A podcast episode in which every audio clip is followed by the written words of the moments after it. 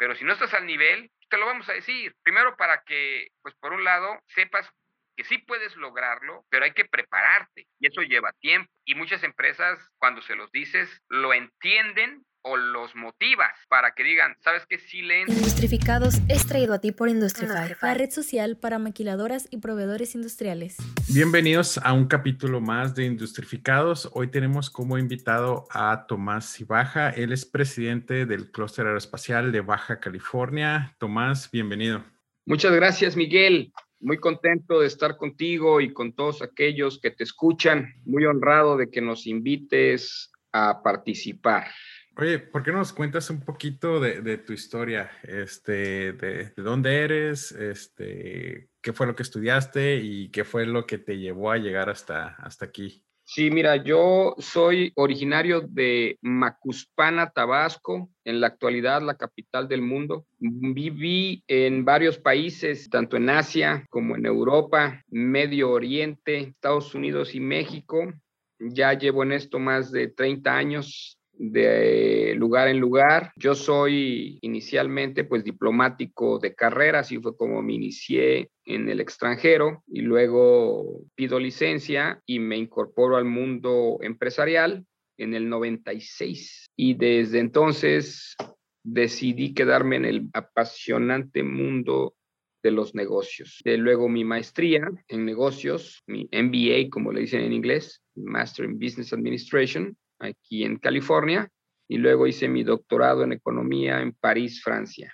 Realmente yo llegué a la industria aeroespacial por invitación de un gran amigo mío, que él sí era no solamente un apasionado, sino ya una persona formada en la industria aeroespacial, quien fue el visionario desde mediados de los 60 de que México en general, y tomando como referente Baja California, donde se estaba moviendo la industria, porque él siendo un ex-marine, una persona vinculada al ejército en Estados Unidos y siendo San Diego el lugar donde se ubica la séptima flota militar más importante del mundo, pues era básicamente Baja California, una región natural de crecimiento en aquel entonces, de proyectos de baja complejidad, principalmente de ensamble, el perfil de México desde entonces a la fecha no ha cambiado mucho en general en cuanto a que aquí tenemos una industria que se apoya mucho en la fuerza laboral, que comparativamente hablando con Estados Unidos, pues es mucho más competitiva. Entonces, esta persona me invita, una vez que yo regreso de París, Curiosamente, regreso a esta región de donde yo me incorporé después de estar en China y cierro, digamos, el círculo desde que me voy a Medio Oriente y regreso vía París. A esta persona le da cáncer, sobrevive al cáncer, pero queda, digamos, quimioterapias y los tratamientos. Él siente, él siente que pues ya no tiene la misma energía. Además, ya era una persona mayor y me asigna a mí como su ejecutivo, presidente acting president, como le dicen, en lo que él se recuperaba, y me invita a quedarme. Me dice, ¿sabes qué, Tomás? Veo que estás haciendo una labor importante, eh, yo confío en ti, lo cual le agradecí. Continúale. Eso fue en el 2010 y del 2010 a la fecha he estado en este apasionante mundo de la industria aeroespacial, donde he aprendido de los que realmente saben, porque yo, mi formación es eh, al menos no es de ingeniería. Por el perfil del clúster, que es una asociación civil, se han podido conjugar, digamos así, mis fortalezas y mis habilidades, mi visión de lo que yo aprendí en otros países y en otras regiones para poderlas aplicar aquí en Baja California y no solamente en el estado, sino a nivel nacional e internacional. Y al parecer han funcionado. De tal forma que en estos 10 años, porque todavía no cumplimos, he hecho como 4 o 5 doctorados. Si le sumamos lo que te tardas en un doctorado eh, de 3 años, pues ya, ya voy por el cuarto doctorado en, en aeronáutica, aeroespacial, cohetería, eh, pues todo lo que implican drones, ¿no? Porque todos los días es un aprendizaje de la gente que sabe.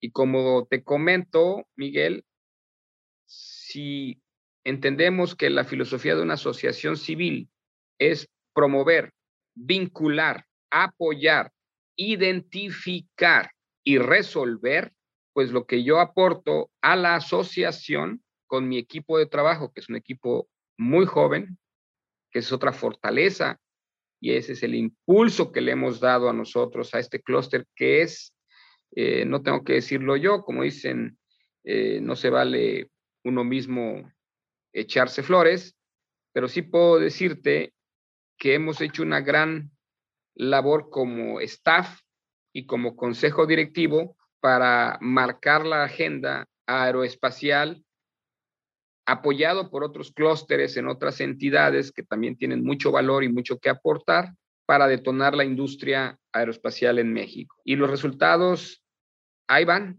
los resultados siguen siendo positivos, pese a la pandemia ¿eh? y pese a lo que se escucha en las noticias. Oye, poniéndonos un poquito en, en contexto, o sea, ¿qué tan grande es el, Ahora sí que las empresas, ¿qué, ¿qué, tanto mercado hay de la aeroespacial aquí en Baja California?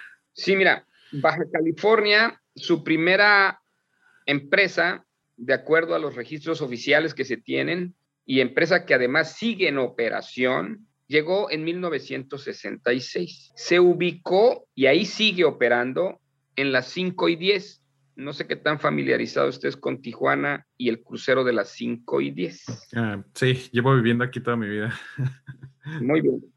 Bueno, en el crucero de las 5 y 10, a una cuadra y media de las 5 y 10, dirección a la presa, ellos todavía conservan en su pared el registro de SECOFI, así se llamaba antes, SECOFI, Secretaría de Comercio y Fomento Industrial. Su registro de SECOFI tiene el mismo nombre con el que siguen operando ahorita y dice en la dirección kilómetro 10.5 carretera libre Tijuana-Tecate. O sea, la ciudad de Tijuana se acababa en las 5 y 10, cuando ellos decidieron establecerse en las afueras, lo que vendría siendo ahorita el Boulevard 2000, ¿no? De que de un lado está la ciudad y del otro lado están los cerros. Así estamos, o así estábamos en 1966, hace 55 años. Desde entonces, la industria fue creciendo por la misma conveniencia y como te comenté, por la importancia de los proyectos militares de defensa que se tienen a la fecha y que seguirán existiendo aquí en California y aquí en particularmente en San Diego. De tal manera que de manera natural muchos proyectos fueron migrando a Baja California.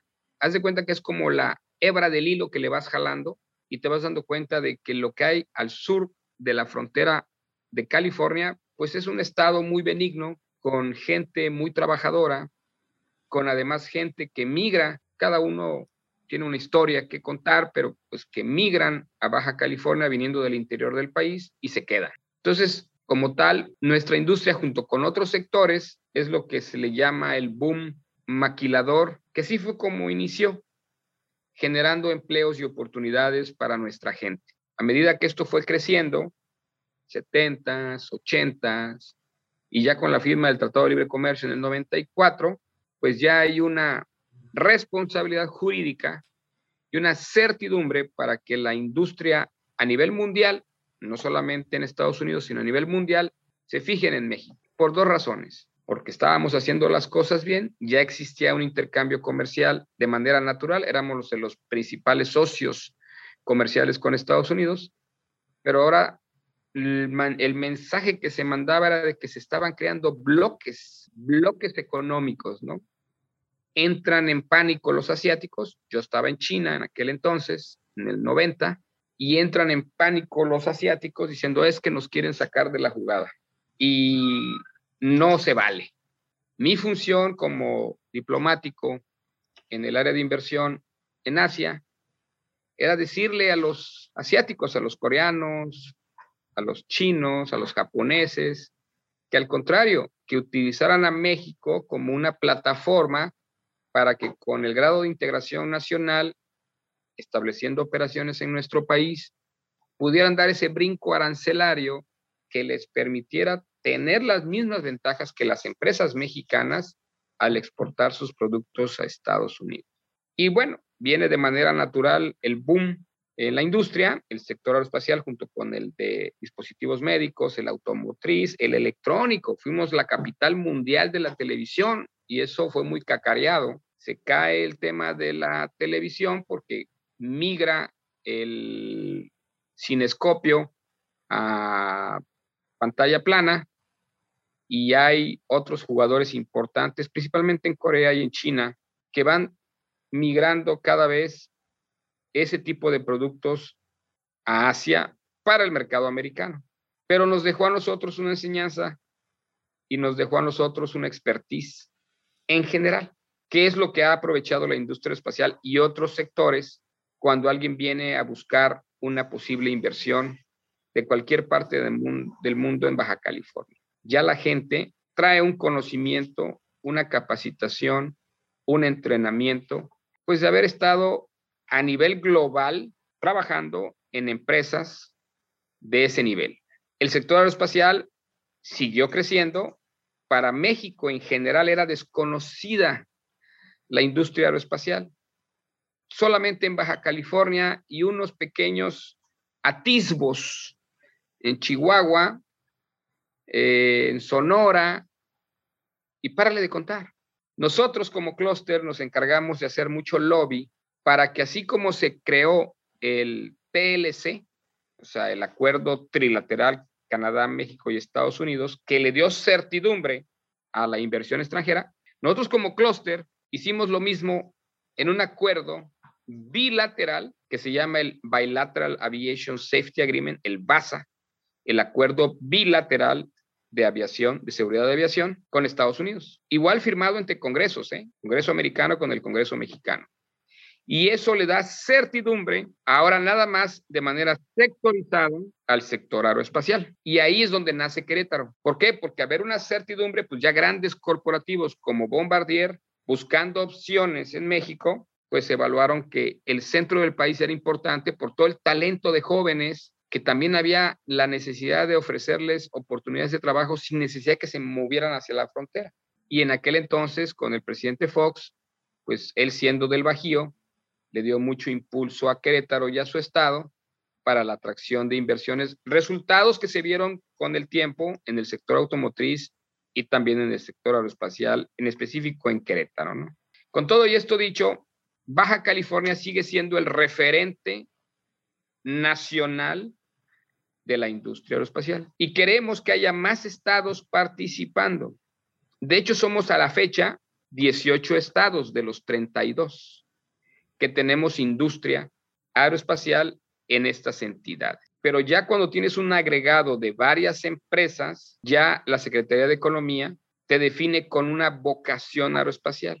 Y en esa definición entramos cinco estados, Baja California, Sonora, Chihuahua, Nuevo León. Ojo, ¿eh? ya te diste cuenta que en los cuatro de los cinco están pegados a la frontera, por obvias razones. Cost of Product to Market. Y el último, o digamos el quinto, es Querétaro. Pero ya estamos viendo jugadores de otras entidades que ven las bondades del sector. La, primeramente, pues la oportunidad de sus jóvenes de tener un nivel de conocimientos de especialización técnica mucho más avanzados. La capacidad de poder desarrollar e innovar en ciertos segmentos y subsegmentos del sector aeroespacial, entiéndase drones, entiéndase satélites, en fin, en una gran gama, porque ahora el espacio, pues es básicamente la nueva cancha donde tenemos que jugar. Y una frase que yo acuñé y que la comparto a nivel nacional e internacional porque es mía, el cielo ya no es el límite. No, no es cierto. Aquí está Eduardo Guizar lo está escuchando. Aquí está Eduardo Guizar conmigo, es el presidente del Clúster Especial de Sinaloa. Se acaba de meter de contrabando aquí a mi oficina. Y dije, ahorita me lo voy a pescar con esta frase, pero es el, presidente del Clúster Especial. Ahorita te, ahorita, te va a saludar por, por, este, por Zoom. Entonces, este, realmente así es como se van desarrollando los diferentes, digamos, áreas de participación de diferentes estados. Y Eduardo, por ejemplo, que está aquí conmigo, que vino de visita de Sinaloa, traemos acuerdos de colaboración en el sector aeroespacial, precisamente. Él es una persona de la NASA, ya con muchos años y experiencia en ese segmento, pero ahora que ya como representante del Estado de Sinaloa, pues él quiere detonar a toda su entidad. Pero volvamos a Baja California.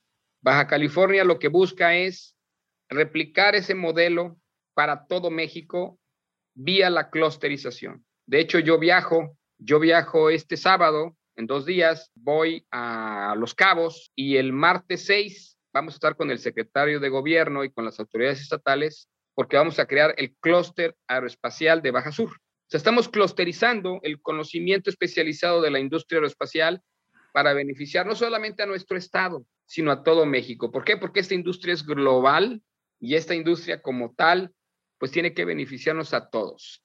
A diferencia de una asociación donde lo que buscas tú es privilegiar, porque así debe ser, a tu membresía, lo que aquí ya en la terminología de clusterización lo que buscamos es el detonar los negocios, los negocios de esa membresía. Y esa membresía pues tiene un alcance global, no nada más de Baja California. De ahí la importancia de que entre los miembros se conozcan con otros miembros de otros estados, de otros países, y ese es el enfoque que nosotros hemos mantenido porque esa es la esencia de un clúster en sí mismo, ¿no? Que haya un nivel vertical de conocimiento que permee de forma horizontal y transversal principalmente sus segmentos de negocio y después atender o de la misma manera y al mismo tiempo a otros sectores que también están buscando el nivel de tecnificación, especialización y excelencia de manufactura operativa, que es lo que ofrece el sector aeroespacial. Y ahorita, ¿cuáles son como las actividades ah, fijas que tienen hacia las empresas que están en, ahora sí que en el clúster? Nosotros tenemos más de 200 empresas que atendemos y que apoyamos vinculadas al sector aeroespacial, entendiéndose más de 125 empresas del sector aeroespacial y cómo se define una empresa que es aeroespacial de una que no lo es, nada más para darte un pequeño atisbo. Generalmente las empresas que cuentan con la certificación AS 9100 que es la certificación que te permite participar con productos, ya sea eh, partes y componentes, que se incorporan, ojo, eh, que se incorporan a una aeronave o aquello que se eleve del suelo, o servicios vinculados a este tipo de especialidad. Por otro lado, y obviamente sus variables. De la AS 9100. La otra son los tratamientos superficiales, todo aquello que se aplica a, digamos, como coberturas o, digamos, procesos externos para proteger los metales, porque los aviones son pájaros de metal, expuestos al sol, expuestos al viento, expuestos a la corrosión, expuestos a la lluvia. Entonces, esos tratamientos superficiales que se le da a las aleaciones, a los metales, es para que tengan una vida mucho más útil que de otra manera, pues, no sería posible. Y la parte de AITAR, que es la parte de todo aquello que se le vende al Departamento de Defensa de los Estados Unidos. Es el International Trade on Arms Regulations. En esas tres categorías, AS 9100 y sus variables, NATCAP y AITAR, es como nosotros tenemos identificada nuestra membresía con más de 120 empresas en Baja California. Las otras 80 o las otras 75 son empresas que proveen servicios a la industria, complementarios de todo tipo, desde expertise vía consultores, desde firmas especializadas, desde proveedores que no cuentan con la certificación, pero participan aportando eh, materiales, partes y componentes para que eventualmente se integren a una parte que luego se integra a un producto de una aeronave. No hay que olvidar que para el caso de los satélites o de los drones aplican otro tipo de aprobaciones que pues regulan su uso. De tal manera que para contestar tu pregunta, nuestra uh, clúster atiende a más de 200 empresas, se vincula con todas las instituciones educativas en el estado, con todas trabajamos, con todas tenemos actividades, informamos e incluimos de todos los eventos a todas las instituciones educativas que tienen principalmente carreras de ingeniería, pero no estamos negados a administración, a las áreas contables, a las áreas de recursos humanos. ¿Por qué? Porque pues a final de cuentas son negocios que requieren de un conocimiento especializado en diferentes áreas porque son negocios. Ahora bien, Baja California tiene la ventaja de que solamente tenemos cinco municipios. no es como otros estados que tienen 15 o 40, o el caso de Oaxaca que tiene 550 municipios. Nada más tenemos cinco. Y en los cinco municipios tenemos industria aeroespacial. De tal manera que sí podemos hablar de que tenemos un estado con una vocación desde los municipios donde hay industria que impacta directamente a su población. En el 2019, Miguel, de acuerdo a, los datos de la Secretaría de Economía, Baja California solito exportó más de 2.5 billones, con B de bueno, billones de dólares. Pasándolos a, nuestro lenguaje es 2.500 millones de dólares. Es lo que exportó solamente Baja California en el sector aeroespacial. Si dividimos 2.500 millones, asumiendo que ese monto fuera proporcionalmente igual a las 125 empresas, pues son muchos millones por empresa, aún así. Lo que te habla de un sector muy líquido, o sea, muy rentable. Pero también no hay que olvidar que son muy estrictos en su operación. Por algo a nivel de accidentes, comparativamente hablando, con trenes, con carros, con motos, pues los aviones son los que tienen un mucho menor índice de mortalidad. Lo que pasa es que cuando se estrella un avión, pues sí es muy dramático, pero si nos vamos a los datos duros, pues hay mucho más mortandad en otros eh, vehículos que mueven pasajeros.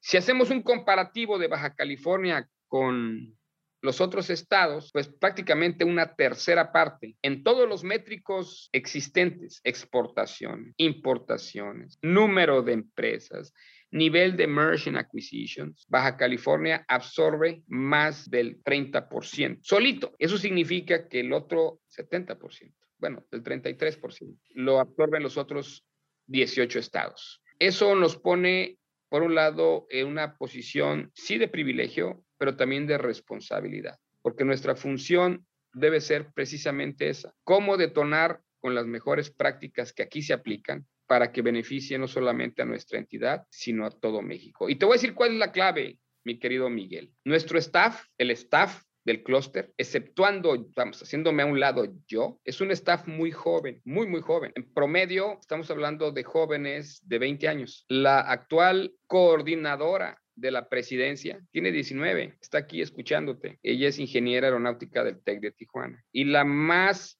grande, porque además le damos preferencia a las mujeres, y la más grande tiene 24. Entonces hacemos, digamos, una, una combinación muy interesante de gente con mucho talento, buscando la paridad de género y reconociendo que la mujer es más inteligente en algunos menesteres, si no es que en todos, que los hombres, ¿no? Y aquí lo estamos demostrando. Por lo tanto, ahorita con la pandemia, donde todos migramos a plataformas digitales, para nosotros no fue un dolor de cabeza, porque es algo con que las generaciones jóvenes ya nacieron, la manera de comunicarse e interactuar a través de una pantalla, cosa que para otras generaciones ha sido un poquito más retador. Si estamos hablando de tecnología, y estamos hablando de industria, estamos hablando de servicios de excelencia, pues hay que estar a ese nivel y ese nivel lo tiene un combo que yo reconozco, que es juventud, conocimientos y que sean mujeres, ¿no? Y ahí le paro por si tienes más preguntas, mi querido Miguel. Por ejemplo, si yo fuese una empresa aeroespacial y me uno al clúster, ¿qué beneficios gozo? Bueno, de entrada,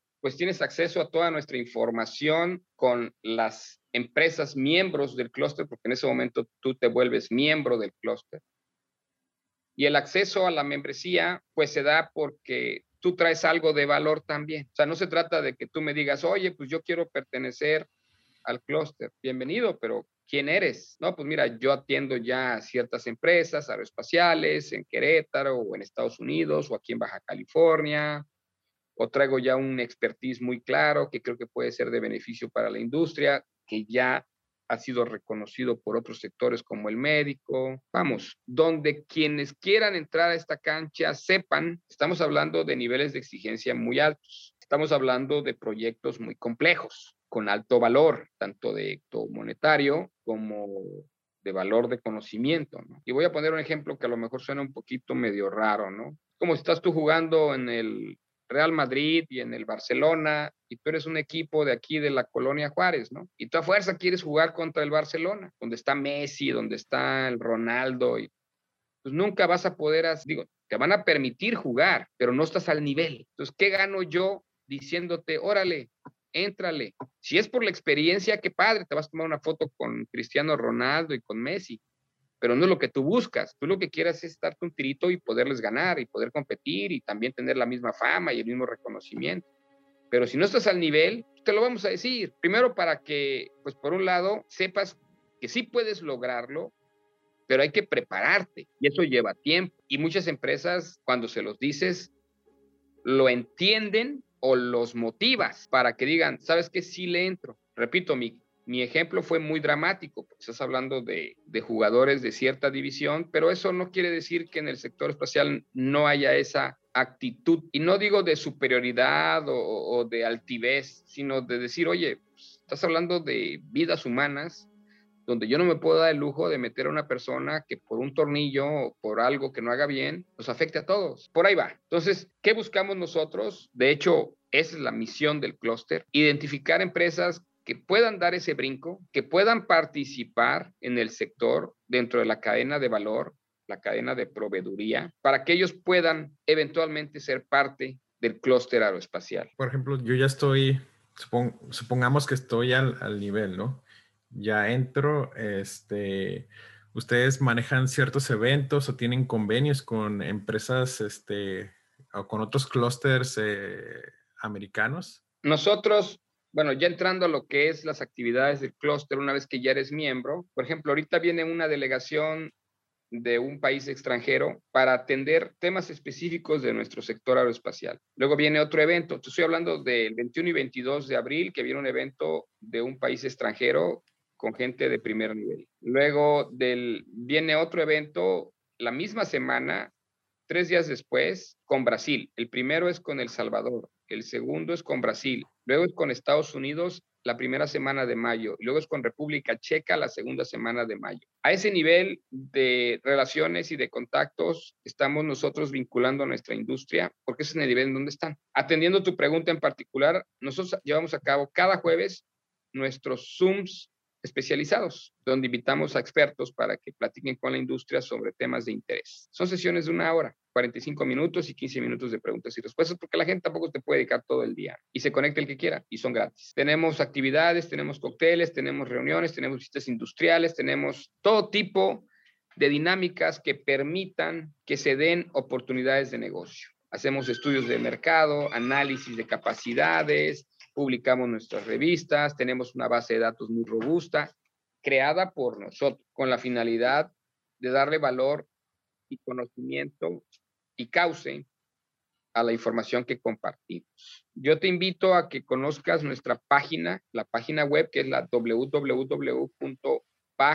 en inglés, aerospace, pero todo junto, bajaaerospace.org, y ahí vas a ver pequeño, digamos, snapshot, pequeña fotografía de todo lo que hacemos aquí en el clúster aeroespacial. Tenemos relación con todos los clústeres. Nos hemos dedicado a apoyar la creación de nuevos clústeres. A eso voy a Los Cabos y a eso fui a Sinaloa, aquí con mi hermano de Sinaloa que acaba de regresar aquí a incorporarse a la sesión porque tenemos temas que tratar antes de que se regrese a, a Culiacán. Igual con Nuevo León, igual con Chihuahua, igual con Querétaro, igual con Sonora, con todos. Nosotros apoyamos e impulsamos la creación del clúster aeroespacial de Guanajuato. Ahorita se ha acercado Zacatecas, porque también hay empresas, y Aguascalientes, ¿no? Entonces, a, ver, habrá que ir hacia allá. También ya me acaban de marcar de Yucatán y de Quintana Roo para estar evaluando la posibilidad de, de seguir clusterizando el sector aeroespacial. Y tenemos convenios con Colombia. Nosotros cada año vamos a Colombia a Medellín, ahí a Río Negro, a la Feria Aeroespacial. Y desde el 2010, cuando yo me incorporé, me acababa de invitar el presidente a incorporarme y en tres meses yo ya estaba en París, en el evento de Le Bourget. Y desde entonces no hemos dejado de viajar. Es alternadamente París, Londres, París, Londres. Son los eventos aeroespaciales de negocios más importantes del mundo, París y Londres. Pero luego se combinan con Berlín y con Tokio.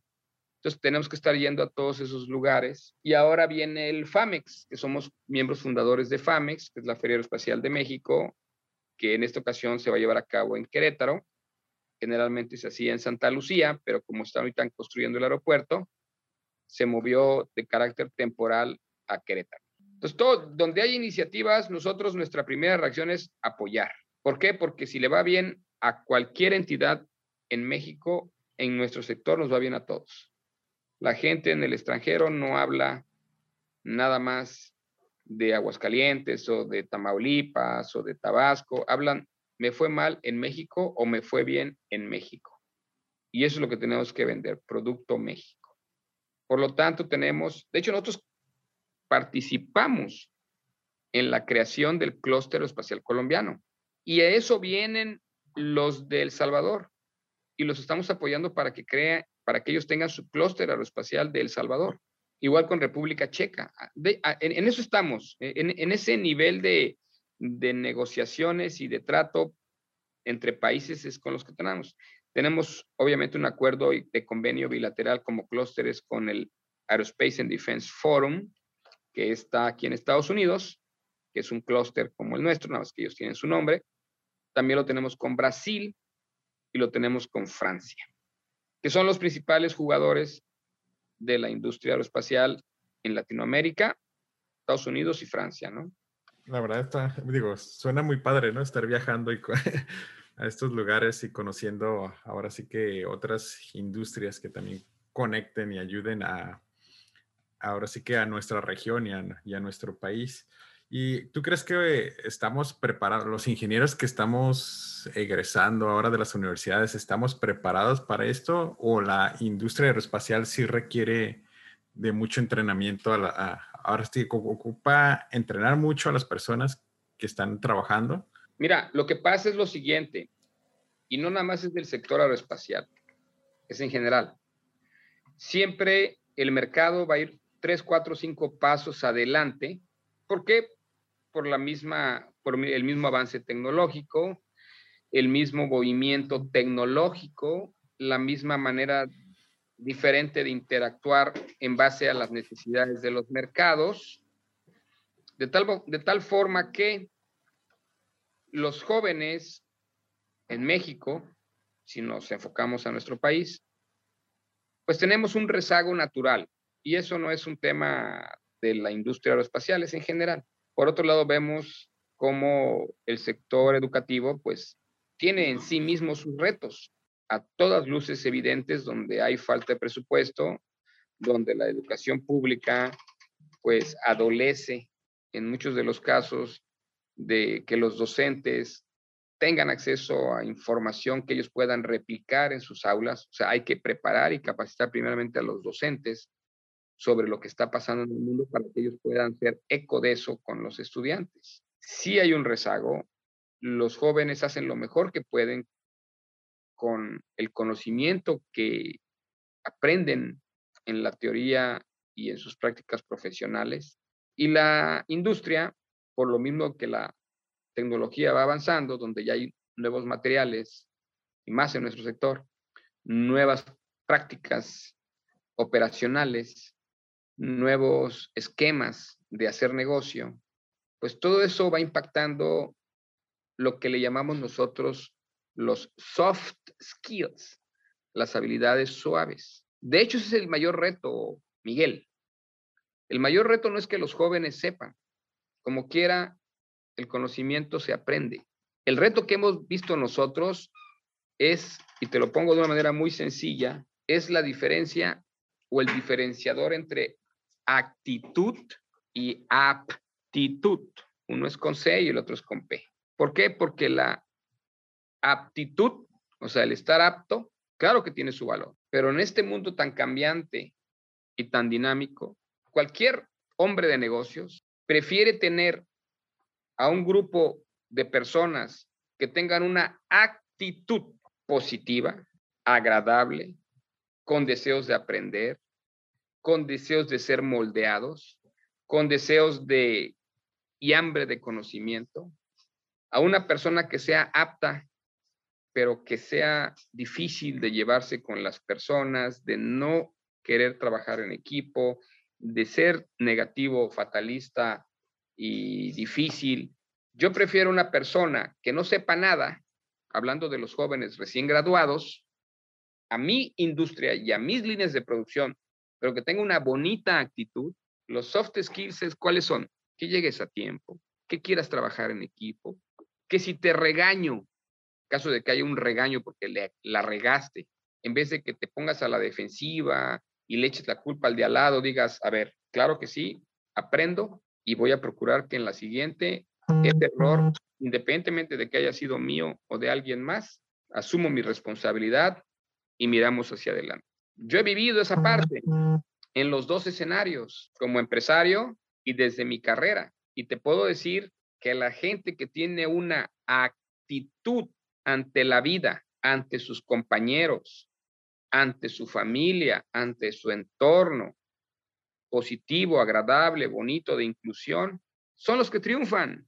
Y aquellos cerebritos y aquella gente, pues muy capaz, que son bien difíciles, con los que puedes llevar la fiesta en paz, esos no duran.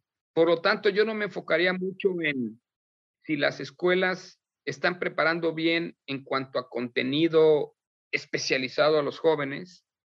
Yo más bien me preocuparía porque los maestros fueran un reflejo de todas esas habilidades suaves que se requieren para triunfar en la vida. Y en ese sentido, yo reconozco que el equipo de trabajo que está en el clúster, y hablo de los jóvenes y más particular de las jovencitas que están con nosotros, han sabido entender esta diferencia y que han sabido capitalizar el hecho de tener una bonita actitud independientemente de que sepan o no sepan, porque en el campo de trabajo todos los días aprendes. Perfecto. Bueno, pues llegamos a la sección de preguntas y respuestas. Primera pregunta, ¿cuál es tu comida favorita? Mi comida favorita, híjole, me agarraste en curva. La verdad es que yo no tengo nada, a nada le hago el feo, ¿eh? Realmente así, bueno, te voy a decir mi comida favorita. Ya, ya, ahorita que estamos hablando, claro, pero no es de ahorita, es de toda la vida. Es lengua en salsa verde, pero la tiene que ser mi mamá. Y curiosamente yo le comentaba a mis amigos que cuando a mí de niño me preguntaban, oye, ¿cuál es tu comida favorita? Yo decía, lengua en salsa verde, ¿qué hace mi mamá? Ahora sí que será mi frase, ¿no? Tu comida favorita, tu comida favorita. Y así crecí hasta los 22 años, Miguel. ¿Y sabes qué pasó en los 22 años que cumplí? Que cuando me dijeron, órale, ¿te gusta la lengua? Yo sí, sí. Y en ese momento hice, en ese momento, a los 22 años, hice el, ahora sí, como dicen, la conexión y entendí que lo que realmente yo me comía era la lengua de la vaca. Yo no sabía, yo pensé que así se llamaba el platillo, pero yo no me imaginé que era realmente una lengua de un animal. Hasta los 22 años, me podrás creer, 22 años ya estaba yo mayorcito. Yo juré que así es como decir mole poblano, ¿no? ¿Qué te gusta el mole poblano? Y pues algo debe tener entre hierbas y chocolate y chiles y no sé qué tantas. Así yo me imaginaba la lengua de salsa verde, pero hasta que entonces me di cuenta que era una lengua. sí, digo, suele, suele pasar. Sí. La, mejor bebida. Ah, fíjate que me gusta mucho el mezcal, pero el mezcal de las dos variables, el solito con el chilito del gusano y la mixología. O sea, todo lo que me pongas con mezcal en mixología, me lo tomo con mucho gusto. Y aquí en Tijuana hay muy buenos lugares donde mis respetos, ¿eh? El mejor libro. El mejor libro que he leído se llama El mejor vendedor del mundo de Ocmandino. Y ese lo leí estando yo bien chamaco y me cautivó. De ahí dije, órale, yo sé y yo quisiera ser un vendedor. Eh, en aquel entonces, pues los vendedores que yo conocía eran los que te vendían las enciclopedias en tu casa. Pero dije, si mi mamás la convencieron de comprar toda una enciclopedia que no cabía ni en la cocina, digo, yo también quiero ser de esos, ¿no? El mejor momento. Ahorita, platicando contigo, yo soy de momentos en el día de hoy presente en primera persona, ¿eh? Si pudieras regresar al momento en que terminaste la preparatoria, ¿qué decisiones cambiarías? Yo soy el resultado de todos los errores que he cometido y me la paso regándola. Y disfruto aprender de las regazones que me aviento. Ok, última pregunta. Si pudieras enviarle un mensaje de WhatsApp a todos los mexicanos, ¿qué diría? Hay que querernos mucho, hay que apoyar a México independientemente de la situación que estemos viviendo a nivel individual o familiar. Yo creo que nos falta mucho civismo, mucho amor a nuestro país. Hemos crecido eh, digamos, en una cultura de poco amor a la patria, poco amor a nuestros símbolos patrios, y eso también afecta nuestra percepción de nosotros mismos como mexicanos. Tomás, muchas gracias. Industrificados es traído a ti por Industrify, la red social para maquiladoras y proveedores industriales. Y antes de cerrar, quiero agradecerte por estarnos escuchando y me gustaría saber un poco más de ti. Si te gustó el podcast, danos 5 estrellas y déjanos un comment en Apple Podcasts. También nos puedes encontrar en Facebook e Instagram. Y hasta la próxima.